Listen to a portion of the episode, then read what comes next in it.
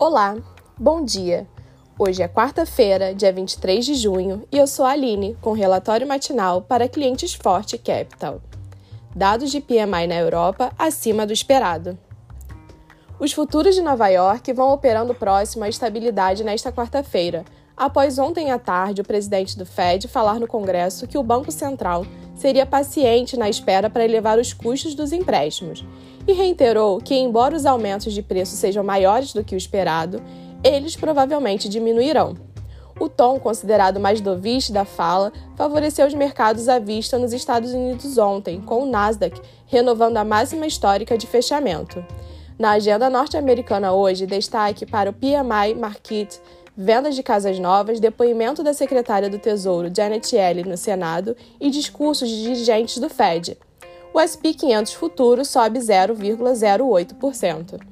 As bolsas europeias operam majoritariamente em queda. Por lá, foram divulgados dados de PMI composto da Alemanha, zona do euro e Reino Unido, e com dados mais fortes do que o esperado.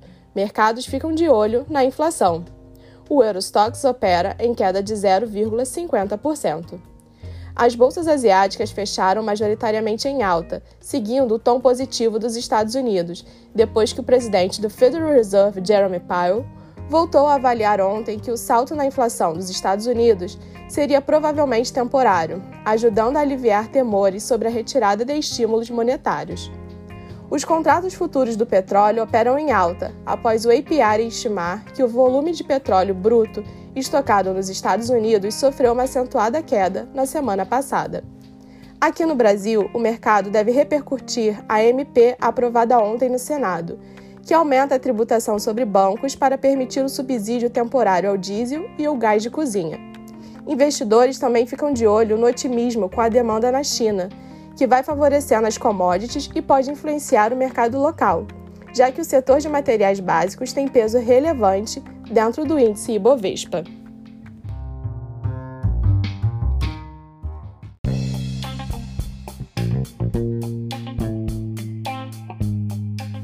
E agora, depois de saber sobre as principais notícias do dia, chegou o momento do nosso bate-papo com o CEO e planejador financeiro da Forte Capital, Paulo Monfort. Paulo, a dúvida de hoje é sobre como podemos proteger nossos bens e investimentos no relacionamento. Olá, ouvintes. Bom dia a todos. É, essa costuma ser uma dúvida comum dos clientes de planejamento financeiro isso porque um relacionamento, assim como tudo na vida, exige planejamento. E recentemente saiu na mídia casos né, de decisões judiciais, inclusive de famosos que reconhecem o relacionamento afetivo desses como matrimônio, né, que gera custos com pagamento de pensões e o direito de parte do patrimônio constituído durante o relacionamento. É, também é importante ressaltar aqui que o namoro não é reconhecido como entidade familiar e não gera assim direitos e obrigações. Porém, se há o objetivo de constituição de família, um relacionamento que possui convivência pública, contínua e duradoura, ele pode sim ser entendido como união estável. E mesmo sem até uma formalização oficial no cartório, que traz todos os efeitos gerados por ela, que são semelhantes a um casamento.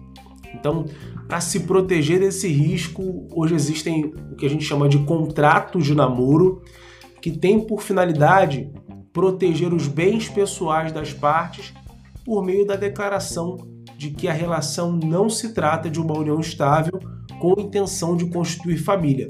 E aí, dessa forma, o casal consegue preservar a sua relação, através de um contrato que declara que eles vivem apenas em uma relação de namoro e não em união estável. É, esses contratos eles podem ser feitos através um advogado, precisam ser registrados em cartório também e com anuência de ambas as partes, né? ambos precisam concordar. É, esse contrato geralmente é, é indicado em muitos casos mas a gente também precisa observar com atenção especial, porque não existe uma garantia de que ele será efetivo em 100% dos casos, tá? Aqui no Brasil, a gente tem realmente uma insegurança jurídica muito grande e também muitas vezes o casal está vivendo em união estável e esse não pode ser um artifício para fugir do que está acontecendo de fato. Né? Então, muitas vezes o mais indicado realmente é formalizar a união e adotar cláusulas de proteção e até mesmo a escolha de regimes de matrimônio, como o da separação total de bens, né, que protege os bens do casal. Também é importante lembrar que o direito ele pode sim proteger o patrimônio, mas é preciso diálogo para que a relação, que é o mais importante, também seja preservada. Né? É isso, eu fico por aqui. Envie a sua dúvida para o contato arroba fortecapital.com.br. O Forte é com temudo. E é isso. Um forte abraço a todos. Um bom dia. Pois é, Paulo, esse assunto que ainda é tabu precisa ser mais discutido. Falar sobre dinheiro não é pecado, não é uma ofensa, muito pelo contrário. É importante que a gente tenha esse debate, porque na nossa sociedade ainda existem muitos tabus, né? E só quando falamos e tratamos com naturalidade sobre os assuntos, sobre esses tabus, eles se tornam mais fáceis de ser entendido e solucionado. E se você ainda não tem seu planejamento financeiro, precisa de uma assessoria qualificada, nós da Forte Capital estamos aqui para te ajudar. Entre em contato com a gente e faça seu planejamento financeiro. Pessoal, ficamos por aqui. Enviem suas dúvidas, que será uma alegria poder responder aqui no nosso Fortecast. Tenham todos um excelente dia e até amanhã.